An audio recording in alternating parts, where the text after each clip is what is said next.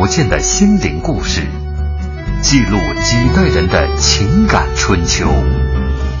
周一至周五二十一点，我们和您一起重温那些年。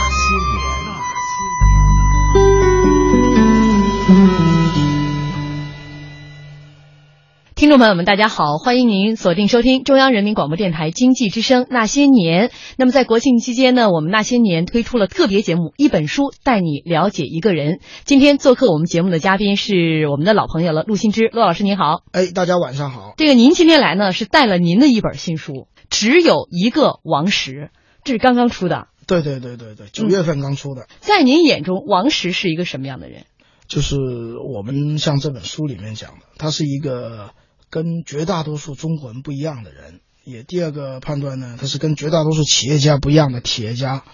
第三个呢，他是跟绝大多数人理解的王石不一样的王石，是三个不一样。嗯，那我们听众朋友可能最希望了解的是第三个。嗯，对对对对对，不一样的王石。而且我看您的这个副标题是他的选择与别不同。对对对，这是王石的一个。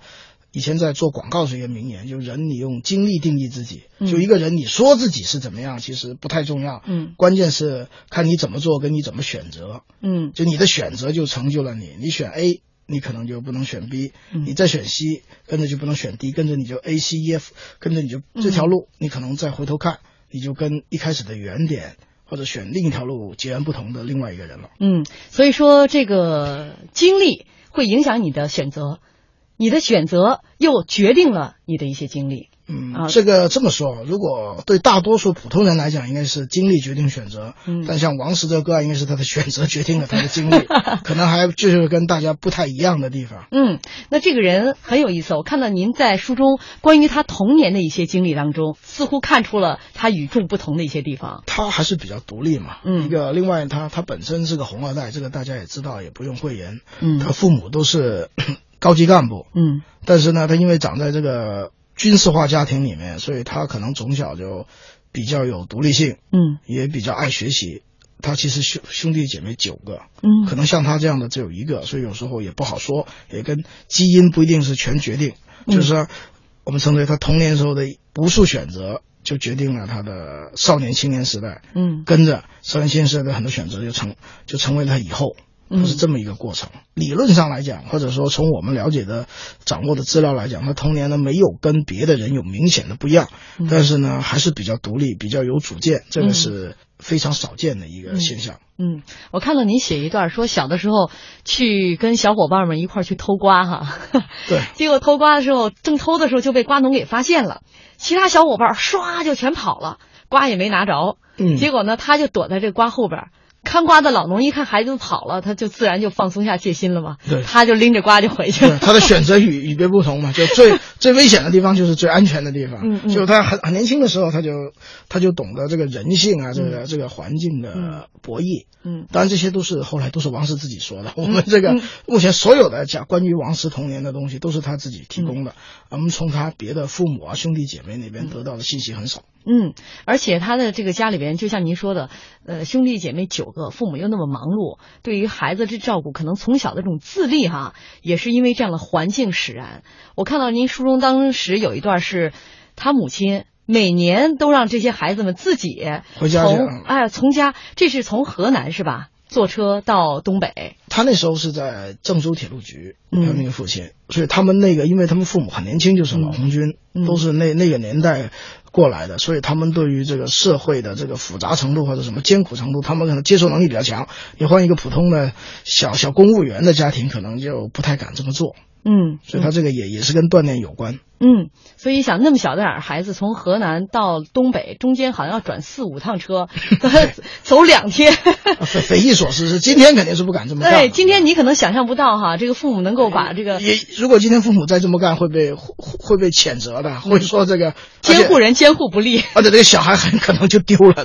这个这个还是比较嗯比较时代不一样，不能盲目效仿。那个时候呢是这样，就社会环境比较好，但是呢，这么小的小孩让他这么走呢，也是比较罕见的，即使在那个年代也是比较罕见的。呃，后来呢，他就参军了。对于王石来讲，似乎这个当兵是他那个阶段的一个最好的选择，一个最好的选择。呃，其实是这样，因为那个那个时候那年代比较特殊，嗯，当兵还是一个比较高大上的事儿，就等于是还是有一个。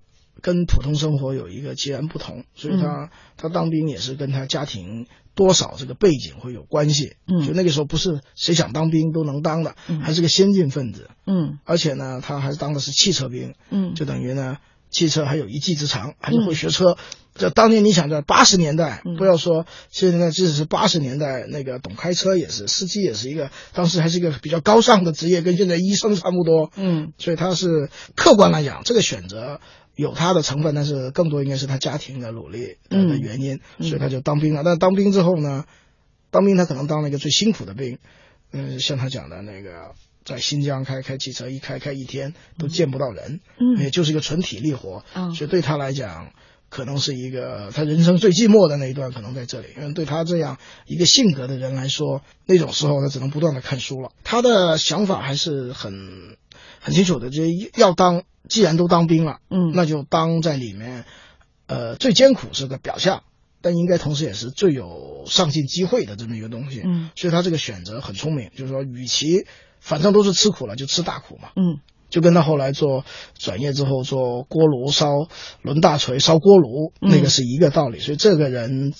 在很年轻的时候就想明白了这个道理，嗯，就与其晚吃苦，不如早吃苦，嗯，与其那个被人被动吃苦，不如主动吃苦。这这个事儿，今天听起来可能比较年轻人比较难明白，但事实上确实就这样。就因为任何时候的这个机会都是稀缺的，嗯，在军队里面你要有表现，也得有有机会，嗯，而这机会如果没有别的关系的时候，你就只能靠自己争取嘛。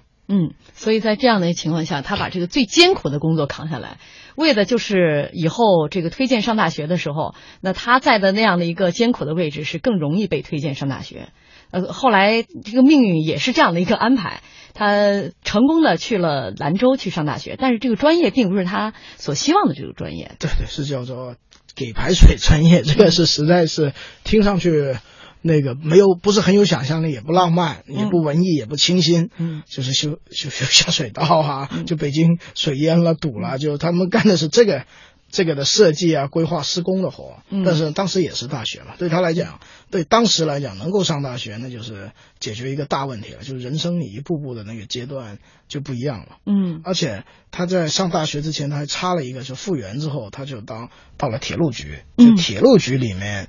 选择了最辛苦的烧锅炉这个活，就这烧锅炉这个当时是在各种工种里面那个粮食补贴最多的，所以你就可想而知这个艰苦程度。嗯嗯，而且那时候王石也就一米，现在也是一米七七四七五的样子，也不是特别壮，所以做那个活还是非常非常不容易的。嗯，所以这个也是后来为什么你看他。能飞伞啊，能爬山，就是他年轻的时候有一些基因还是决定了。嗯，我相信他可能年轻的时候就属于这个在众人眼里是一个异类，因为他的选择太与众不同了。他到中年一直都是异类，但到后来就更异类了。他基本上只有大概他生命里可能只有一两年是一个伪装成普通人的样子。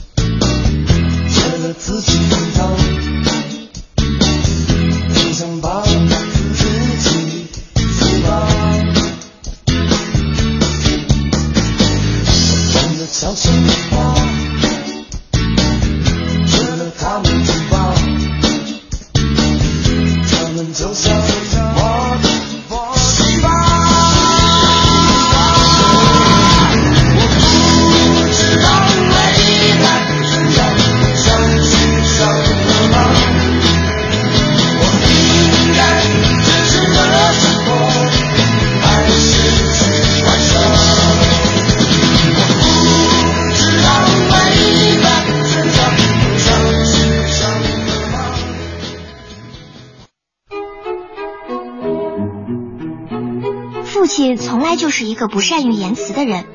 我曾经觉得那些和他在一起的日子就像是黑白电影，毫无色彩。妈妈，这个不好看，换台。妈妈，爸爸怎么还不下班呀？爸爸，给我。有一天，爸爸送我上学，突然下起了大雨。他变得和往常不一样。只见他换挡、踩油门、急停，动作一气呵成，俨然一名船长，稳稳地载着我穿行在汹涌波涛之中。一百米，五十米，还差一点到学校，可偏偏有一道急流横在面前。爸爸把车停住，卷起裤脚，来，我背你过去。伏在他背后，我突然感觉爸爸的后背好温暖。有人说，父亲像一张弓，蓄一生之力要把孩子射出大山。我看父亲更像一叶扁舟，要尽后半生余力渡我驶向幸福的彼岸。我突然懂得，原来父爱是因为凝聚了太多色彩融汇在一起，就是黑白。讲文明树新风公益广告。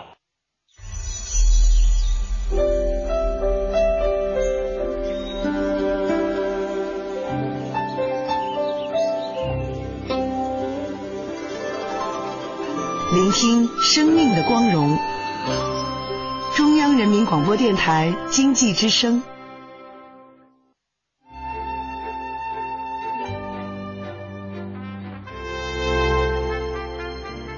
上了大学，这个环境就和过去的工作环境是截然不同了。当然，虽然是给排水专业啊，他自学的这个内容，对，因为对他们在今天来看也是与众不同的。对他可能人文色彩的东西比较多，社会科学的东西比较多。就是虽然是个理科生，他其实是个百分百的理科生，嗯，但是他那个人文的这一块呢，他也涉足比较多。这个其实现在看应该好理解，就是一个跨界嘛，就是你。大学其实只是一个普通的通才教育，嗯，还没有到特别深的地方，所以这个时候你趁着读大学的时候把自己的基础都夯实了，嗯，让自己尽量丰富肯定是个好事。但那时候可能别的人没有这个意识，或者还是那句话，就学好数理化，走遍天下都不怕。其实这个潜台词就是别的不太重要，嗯，所以他这个也是对的，因为你回头看他后来的很多选择上，仅仅如果。只懂数理化的话，是是做不出这些事儿来的。嗯，包括他的经济学的的的一些反复的学习，不能说研究了，嗯就给他这个以后商业奠定了一个很坚实的基础。就你你做没做过生意？不重要，但你对这个经济运行、对商业规律有没有认识，这是非常重要的。嗯，他说自己当时读这个《资本论》、读政治经济学，自己在自学，好多内容压根儿没懂。这不可能懂，那个时候应该不可能懂的。但是呢，他多看总是一个积累。大学毕业以后，他的工作环境和以前。呃，有了一个非常大的一个变化，因为从北方也去了南方，去广州开始工作了，而且是公务员的工作。这样的一份工作，他当时做了几年？也有也有三年这个样子吧。因为那时候他开始结婚，生了个女儿，就过着一个大家呃看上去挺稳定跟挺有前途的一个职业。因为那个是直接在广东省的经贸委，也是一个比起一般公务员还是有点。有点前途的。事实上呢，包括他那时候做的，是经济信息的收集整理啊，这也也是一个他能有发挥的氛围。嗯，但是就在这里面呢，他可能就像我讲的，他的人生第一次开始潜伏下来。就比如他有一次一个饭局上，就他跟领导去，呃，有了外面的客人，于是呢，他在这个饭局里面呢，他讲了很多东西，回去就挨批评了。就觉得呢，这个小王爱出风头，嗯，爱露脸。那时候他其实已经快三十岁了，嗯，他可能就因为这个事情呢，对他打击很大。结果呢，他可能就后来的一年呢，打乒乓球啊，拉小提琴啊，听音乐啊，基本上就反正能不说就不说，能不去就不去。嗯，结果呢，领导还表扬，还说这个小王就明显改进。嗯。就是这这一年就是他的潜伏期，但是呢，其实领导不了解他，对，但是呢，他突然就意识到，就这个这种体制内的方式，可能对于他要追求的东西是个比较大的障碍，嗯，于是就他又再次做出了与众不同的选择，就由广州到了深圳，嗯，就开始了万科的前身，也就开始他唯一打过的一份。一份商业企业的工，这唯一的创业的一次创业。您讲到他在这个广州当公务员的时候，因为这个饭局上多说几句话而被领导说，其实让我想起了他在部队的时候听这个班长在上面讲话啊。对，这个领导在上面讲话就说我们要兢兢呃兢兢业业这个词儿，结果说的是刻刻业业。这个没这文化程度不高嘛，这也可以理解。然后他立刻就站起来说，那个应该叫刻刻刻刻业业 啊，就是从。从这你看两个侧面能够反映出王石在很多场合，他其实还是一个很直率的人。他他现在还是，他还是一个现场按不住的人，我觉得是。比如你现在有一些论坛，有谁在现场说的一些他觉得不对，他也会直接说。这个这个风格可能对于一般成名的大老板来讲比较少有。嗯，就得罪人的事他没少干。从广州干了三年以后，辞掉了人人羡慕的这个铁饭碗，算是拿了家里，但当时也没什么积蓄，应该他的这个呃，应该公务员的这个不不需要不需要什么积蓄，这个倒倒这个创业倒比较简单，嗯，因为呢靠积蓄也解决不了问题，因为那时候也没有谁也没有多少积蓄，他就到深圳就特发集团，就等于是一个大的综合集团，等于深圳特区嘛，就什么都是归在这个大集团里面，他应该下面还是一个。连副科级单位都不算，一个叫股级单位。嗯，你现在年轻人可能都不知道什么叫股。股长就科下面的那个，他就他只有一个兵，就一个司机，一个司机又兼又兼那个助手，又兼那个总管，一主一辅，就跟堂吉诃德就这么开干了。两个人，对，就是他之外还有一个，就开始了他们轰轰烈烈的创业过程。两个人当初都干些什么呢？他们一开始什么都干了，就那个只要是因为呢，多少他这个特发这个。也是公家的公司，至少呢是可以卖，有买卖的这个资格。有买卖的这个资格呢，他就开始去买东西、卖东西。一开始是小的东西，嗯，一些日用品，后来就出现了卖鸡饲料，就著名的王石卖鸡饲料事件。嗯，所以呢，就这应该算是他的第一桶金是吧？赚的赚的最多的一笔。这么说，其实这个呢，以前大家一直都有这个事情没搞清楚。嗯，他直到那个时候还是国家干部。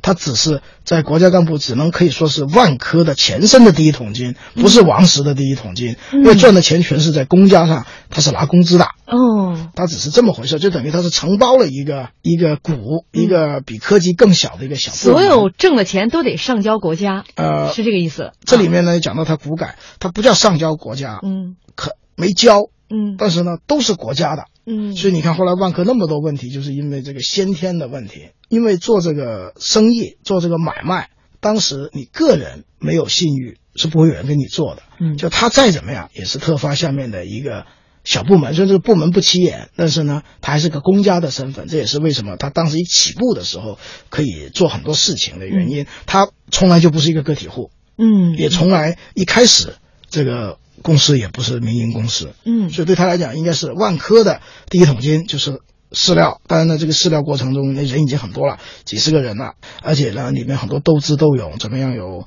香港的鸡瘟，怎么样囤积饲料，怎么样利用时间差、信用证这一系列手法都很多。但是呢，所有的前提都是因为它是一个公家的公司，而不是他一个个体户。个体户是没办法做这些事儿的。明白，呃，所以说虽然顶着这个鸡饲料这个饲料大王的这样的一个称号，但是天时地利人和，它是占着一个公家的这样金字招牌，所以在这一次这个鸡饲料大战当中。算是占得了一个先机，为万科的前身挣得了第一桶金。所以他后来就这样觉得嘛，就这个机制啊太辛苦了，嗯，那个而且做这个事儿呢，又得跟一群民营的做，包括后来的著名的那个也是做过首富，新希望的刘永好，对，就刘永好兄弟他们那时候也也交过手，所以他就觉得这个做鸡饲料的生意，因为他们那时候跟很多民营在竞争，他就觉得这个活太累太苦，而且呢是产业链的低端，所以呢他就开始想到往上升级去。做一些更多的东西，就有那个进口的科学教育仪器设备。那个时候是高精尖项目，就像录像机什么的，对对对，录像机是其中的一种，就相当于现在的 iPhone，你能有。哎呦，八十年代家里有个录像机可了不得了。对对，你有这个东西，就相当于你抢购了什么东西。嗯，所以这个对他来讲，这是产业链的它的一个升级。嗯，我都记着我们家小的时候，这个有录像机以后，春晚都要录下来，然后那个时候没有像现在什么说我重播呀，或者网上点播呀，就靠自己家里边录像机录下来之后呢，随。随时的再重新回放来看，所以录像机那个时候销量很好。对，那时候是抢货的，因为那时候毕竟是个稀缺经济嘛。嗯，电视机也是抢抢的嘛。当时你想，那个出国回来可以带几大件嘛，不就是免税？嗯，所以它里面做的很多，它那个包括像什么摄像机、录像机、投影机、复印机，嗯，反正都有的。所以这个东西基本上成了他当时的，就是在外贸里面，嗯，也算是比较高大上的生意。所以从某种意义上讲，这个老王这个脑子还是很活的。他没有沉迷在鸡饲料大战里面。嗯，就是在这个时候，他依然属于特发集团下面的一个部门。对，依然在做着这个进出口贸易的这样的一个工作。对，只是这个部门呢，它相对独立，嗯、相对比较有自主经营权。嗯，事实上呢，他当时主要一个是做家用电器，嗯，也做日日本的产品，索尼、松下、JVC 这种代理的都有。嗯，而在这个时候呢，他因为。他其实他那时候啊，他那个对于用户的或者顾客的了解也比较到位，他就觉得你大家都爱看，那时候都爱有录像机、有电视机都爱看这个，他跟着呢又又搞了服装厂、手表厂、饮料厂、印刷厂，还有首饰厂，嗯、就是我们现在能想到的当时的那些、呃、第三产业，他也在涉足，他就觉得就是满足人民群众日益增长的文化和生活需要，嗯，所以他这一个这个。单位级别不高，但是干的事还挺多。但是挺有意思，说他当时有两类人的钱不挣，是吧？对对对。呃，一类是女人的钱不挣。他这个所谓不赚女人的钱，应该是不赚通过女人赚钱的钱。嗯嗯。但是呢，你这东西卖给女性顾客，他是不拒绝的。嗯嗯。他就不做色情啊，或者这种这种、嗯、这种暧昧行业的这个这个钱，嗯这这这是对的。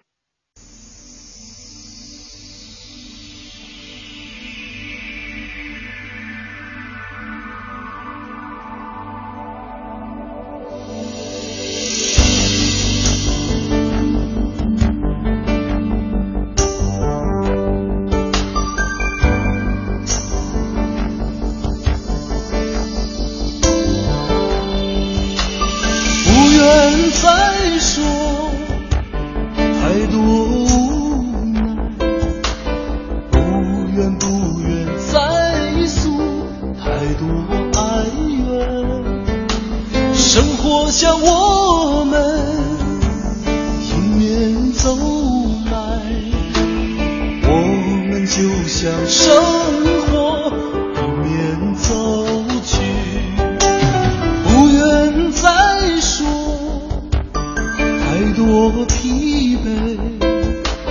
不愿不愿再流酸楚的泪水为了一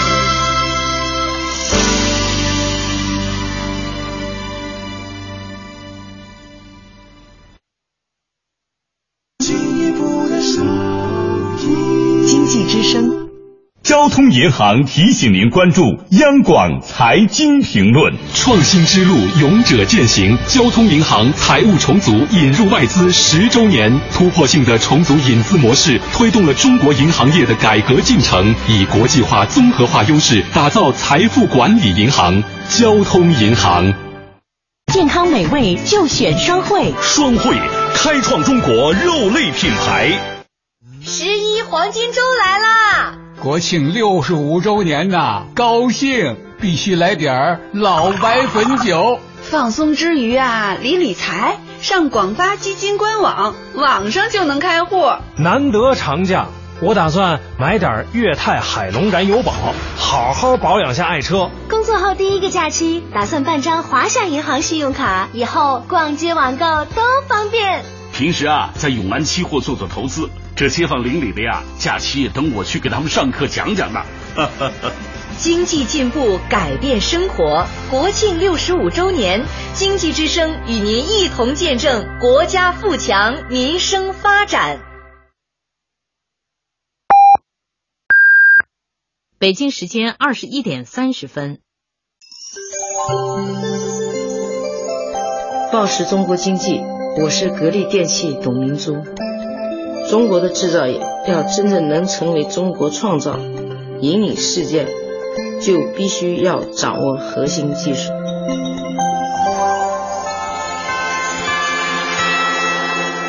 报时中国经济，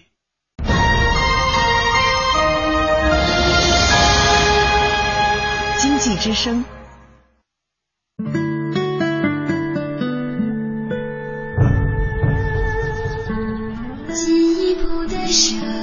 中央人民广播电台经济之声。从什么时候开始，他这一个小部门想要脱离特发集团？因为毕竟在国有企业这个大招牌下，他的生意还是很好做的嘛。呃，这个是这样，这个事情呢是很久了。他八四年就后来是正式成立了那个他这个我们叫买卖电视机、卖录像机那叫叫科教仪器展销中心。嗯，但是呢，对王石的性格来讲，他很快就不满足于国有企业招牌去做这个事。而事实上呢，他很快的，比如包括他不仅做过鸡翅佬大王，他后来这个也做成了录像机大王。嗯，他已经。在整个所谓的商场里面的博弈中，他已经找到了感觉，找到了甜头，所以在这个情况下，他就完全觉得原来的那个体制是他的束缚，嗯，所以呢，他到八八年就开始做一个股份制的改造，但之前呢也发生了很多趣闻，或者现在看叫趣闻，当时可能都是很难受的事儿，嗯，比如要划拨他的资金，就他账上有一笔美元，那上头就要动。但是呢，他觉得这一拿走了，我这个公司就垮了。但事实上，理论上那个都是上级主管部门，就说就算把你这个钱拿走，也是天经地义的。嗯，所以在这个情况下呢，他就发生很多问题，但就明争暗斗，斗智斗勇。最后呢，钱是保留下来了，但是呢，跟上头那个关系也搞僵了。所以在这个情况下，他就想到。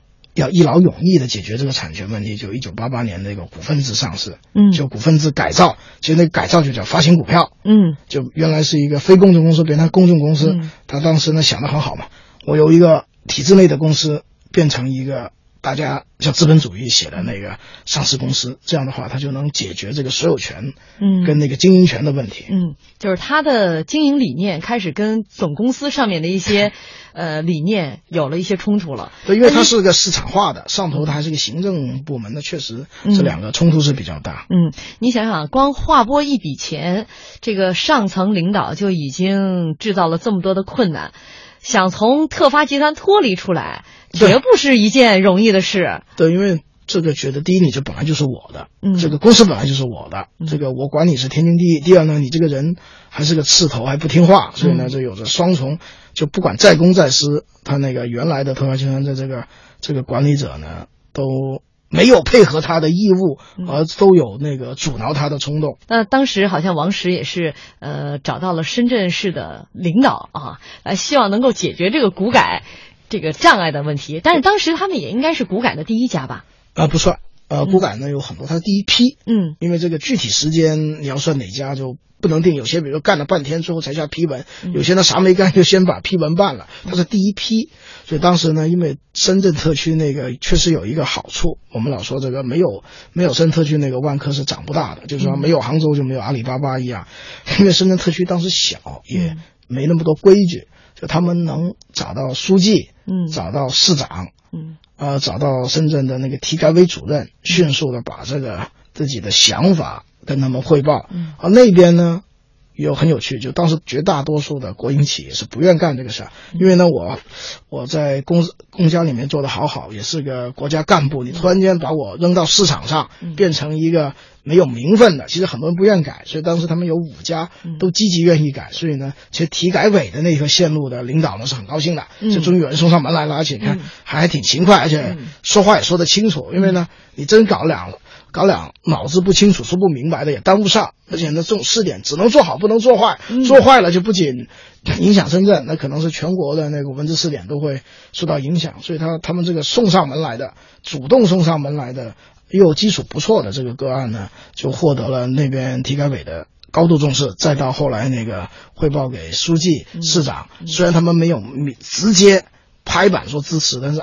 后面还是做了很多疏通工作，所以经过这个艰苦卓绝的这个斗智斗勇，嗯，所以最后他们就成为了第一批拿到这个股改资格的嗯公司。嗯，今天我们讲就大概就一两分钟讲完，那可能那边过程是个很艰难的煎熬。没错，据说好像他当时这个特发集团的领导还带领了一帮人去。到体改委哈，就就这个事情去呃，现在我们要一个词儿叫上访来阻挠呃王石和他的这个万科的前身啊，来离开特发集团，但最终这个事情还是成功了，还是完成了这个股份制改造。但是呢，这个股份制改造的过程也很艰苦。其实呢，万科在 IPO 就我们叫做它融资第一次的时候没拿多少钱，就一千两百万。嗯，但是呢，比起但是它这个卖起来太痛苦了，就全世界。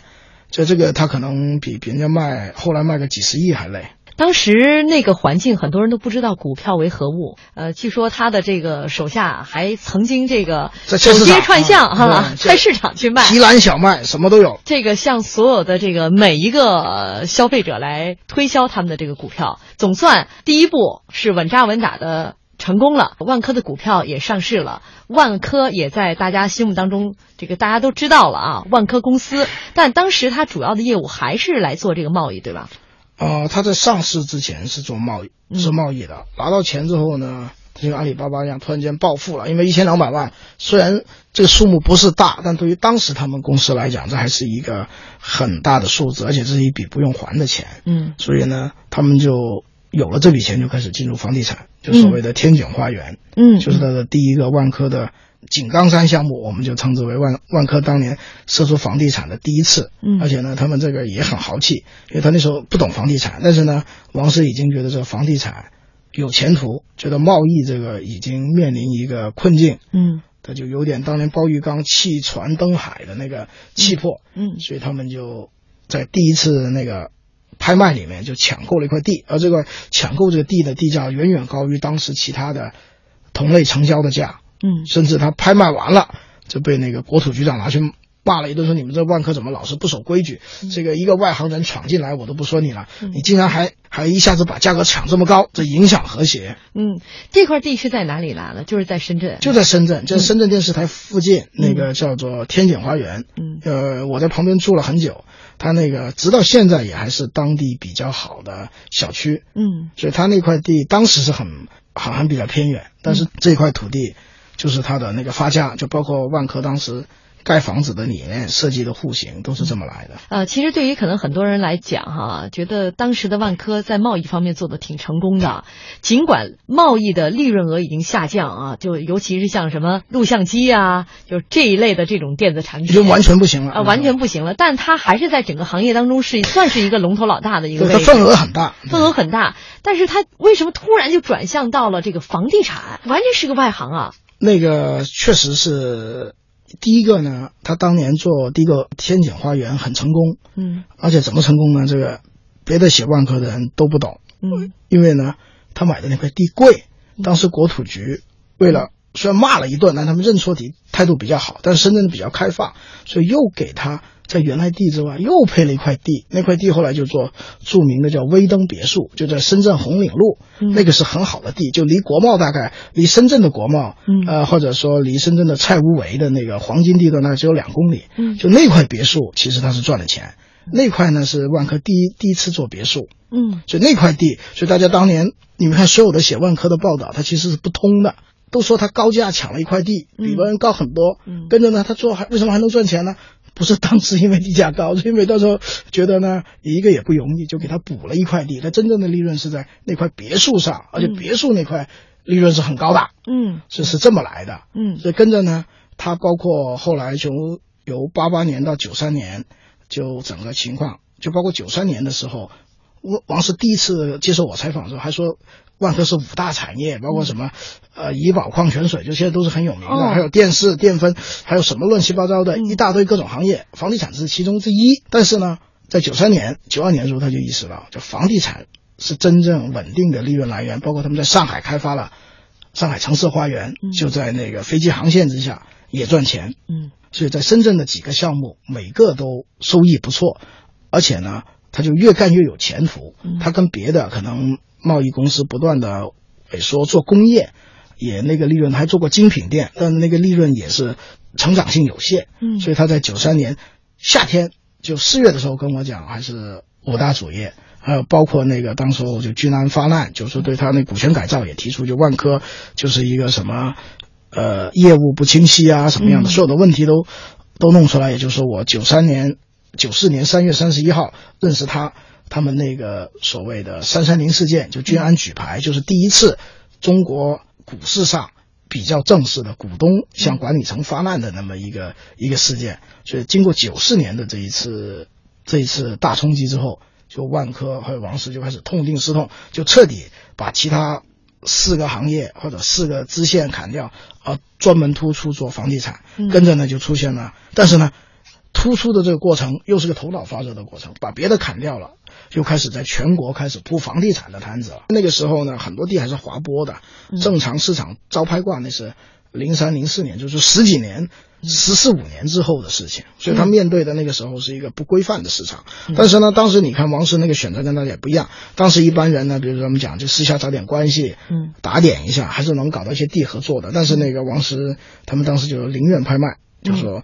就说我宁愿把其他关系越简单越好，我宁愿多花钱，嗯，但是买一个安心或者买一个正规，这个是他当时就有的这个想法，这还是很有价值的。嗯，好像他在做这个房地产这一块就有他的一个原则，就是不行贿。对，就是后后来一直在强调的这个事儿。呃，这说到说回到他这个当时做饲料大王的时候，有一个故事啊。当时是因为需要这个车皮，嗯，然后就找当时的这个负责管理车皮的一个负责人，就运输鸡饲料输要货车的。车皮才能解决，因为饲料主要是解决运输问题。呃，当时他找了自己的一个手下，跟踪了好几天，终于找到这个负责人他们家在哪儿了，然后买了两条烟，让他的这个手下给这位负责人送去。结果他的手下。原封不动又把两条烟给拿回来了，嗯他就想你这手下办事不力啊，两条烟都送不出去，他自己又亲自带着两条烟给领导送去了。其实开了门之后，敲开门之后，他估计也体会到自己属下那个心情，给人送礼也不是那么好送的，他也不知道该怎么张口跟人去说。但是后来这位负责人就讲，就是早就盯上他了啊，就没想到一个这个小伙子一看就是城里人，但是竟然和这个农民工一起在扛麻包。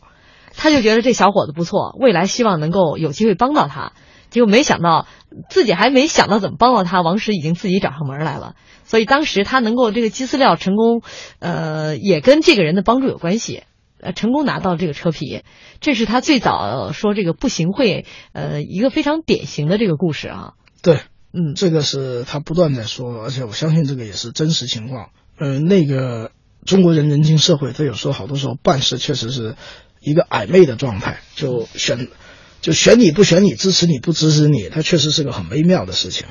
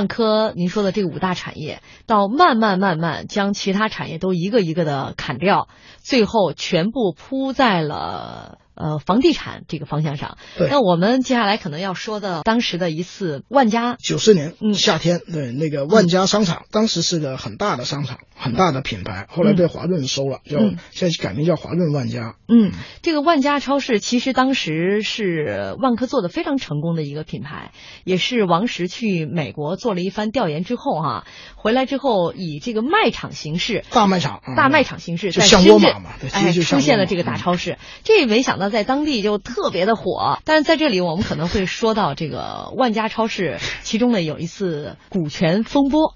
它是这样，一开始呢，这个公司是有四个股东，万科其实其中的大股东。就九四年七月十七号呢，他那个当时有四千四百平方米的一个仓储式市场，就在华强北开。就当时四千四四百米呢，相当于今天四万平方米的概念，所以在深圳也是最大的。而且呢，那个一开了之后呢，生意就爆棚了。嗯，啊，爆棚之后呢，大家就其他几个股东呢，本来是没怎么管这个事儿，派出去的人也是万科的人，嗯，也是万科的两个姓吴的老总，嗯，结果呢，就我们不太感情色彩，就是说他们几个股东呢就觉得这个生意应该是可以跟万科谈一个更好的条件，所以呢，他们也得到了当时两个一个两个姓吴的。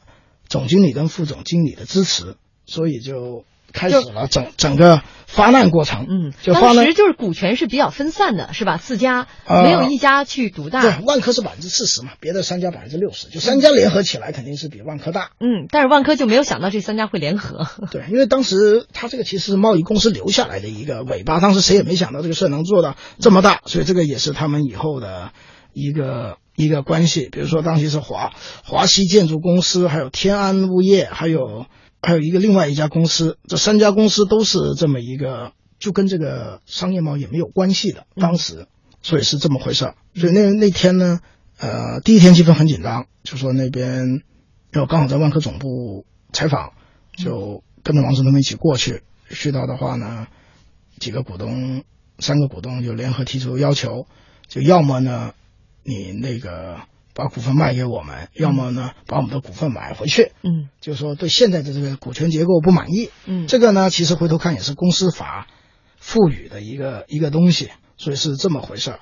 结果呢，当时候那个万科就派出了他们现在的党委书记，也是丁福源这一个广东人，一个老好人，嗯，叫丁大佬，他们呃去跟他们进行和谐交流，或者其实就谈判了。嗯，现场气氛很很严重，因为等于两个副两个管理层的总经理、副总经理支持了对方，就等于这个公司可能有点面临失控。嗯，当然这个都是在财经意义上跟商业意义上，就也没有出现什么具体的那个肢体冲突，就不会有这么这么激烈，就不是不是黑社会打架，那大家还是谈谈的，可能谈的很激烈，比如觉得你这个不对，我这个不对，你这样这样不尊重我们权益怎么样？反正在这里。结果是这么一回事儿，嗯，所以这里面呢，前前后后谈了四个月，这其实是一个好事情，就大家股东有问题，就互相通过这个谈判，会有各种资源、各种条件交换。因为一开始呢，万科他们三家加起来是绝对大股东，所以呢，一开始呢，王石就万科这边就表示我们把这股份都买过来，嗯，就对方就很高兴，但是呢，那个万科又抛出了一句，就我只买你们一家。因为呢，对方他只要有一家，他就是是控股股东了。这样呢，对方三个可能又得，就就三个就开始有分化了。因为人性是这样的，本来我们三国联盟，突然间对方抛出了一个橄榄枝，但是只给一个，就三家互相之间又就把这三个搞分裂了。同盟也会有一些自己有一些东西，所以这里面很好玩。因为那个万家商场就在华强北，现在是很旺，当年就是属于大量厂房改造为商业区的开始。所以呢，我基本上这个事儿的头一两个星期都在现场，嗯，所以看得比较清楚，这个也也有很多感性的认识。结果呢，谈了四个月之后，终于是谈妥了。万科呢，可能受让了一家，但是后来最后慢慢还是把其他的都受让回来。其实所谓讲来讲去，就是这个交易价格的问题。嗯，结果呢，这个事情后来呢，我觉得是当事双方都得利了，因为万科把这股权收回来了，跟着派了一个叫做。派了一个姓徐的副老总，嗯，去做了这个这个项目，跟着呢万家在那几年之内，在九十年代成为一个非常大的一个在华南那边的一个百货公司的品牌。后来呢就卖给了华润，在万科的这个这个产业整理里面，而其他当事人里面的一位吴姓的副总经理，以前是君安的，后来他啊后来因为这个事儿就去了君安做投资，嗯，后来又投资了一系列商场，现在就是一个私募基金的一个一个很。很出色的一个代表叫吴聪，这个名字大家都认识。还有另外那个当事上当年对垒的时候，跟万科主要的对手就叫李斌南，嗯，他也后来这个女同志也因为这个事儿也投资了商场，就开开了一个叫新一家，在那边也做的很大，就大家的各得其所。就是说经过这一战呢，啊，看上去是个商场，是一个是个超市的争夺战，但是呢，在这里面。大家都得到了锻炼，而且大家都看好了当时这个百货业的发展，嗯，觉得各取所需，还是还是挺好玩的一个事儿。嗯，这个事儿对万科后来的这个有没有一些？有啊，那以后跟人合资就谨慎很多了。嗯，就那个马云不老讲价值观嘛，嗯，就当年可能比如说为了项目上马，可能有些东西 可能就跟别人合作了，就为了这个事情之后，他可能万科跟外面合作的谨慎了很多，而且。更加关键，比如有些以前有的公司，嗯，他也做了一些合并。比如有些公司觉得，大家以后，嗯，再发展就可能会出问题的，我就把股份买回来。有些呢，甚至是为了把它公司关掉，我把股份买回来。这个其实是对的，它就减少了买很多埋的雷。嗯，对万科来讲，这个任何一个公司你要做大做强，一定要把那些负资产或者不良的东西。给去掉，这不良资产有时候还不是在你企业内部，企业内部的你把人开除了就好办，但你很多合资公司，你可能就得有一些技巧才能把它处理掉。所以这个东西，就外面的人可能看不出来有什么太大的东西，但是他对万科或者对王石的这个选择就会有不一样。所以很多人觉得很奇怪，你看你这公司你关了就关了，你跟万科你就赖了，你就不给他发工资，他不直接直接就停了吗？但可能他还得还得花钱把你的股份买回来，跟着这条工商去注销。嗯，所以呢，他这样呢。最稳妥、最干净，嗯，最没有后患。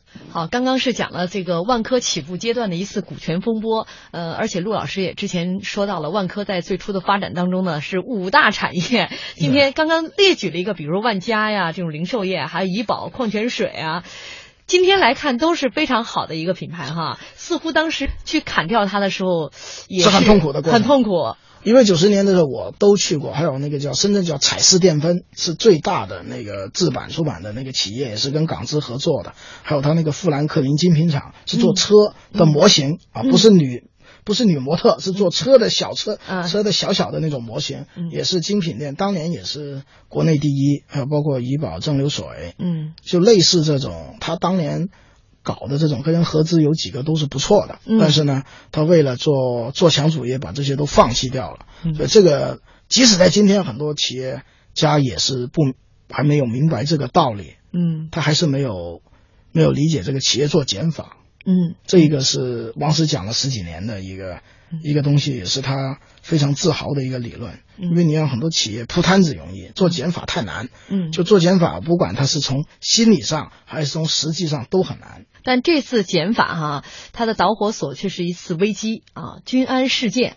那我们会在明天的节目当中来给大家来讲述一下，详细讲述一下这次君安事件。因为那个事情非常有趣，那个是我认识万科跟王石的第一天，所以这个事也是我全程在现场，所以这里面可能也可以给他提供一些别的后来大家二手、三手的记忆里面没有写到的一些细节。好嘞，明天我们为大家解密。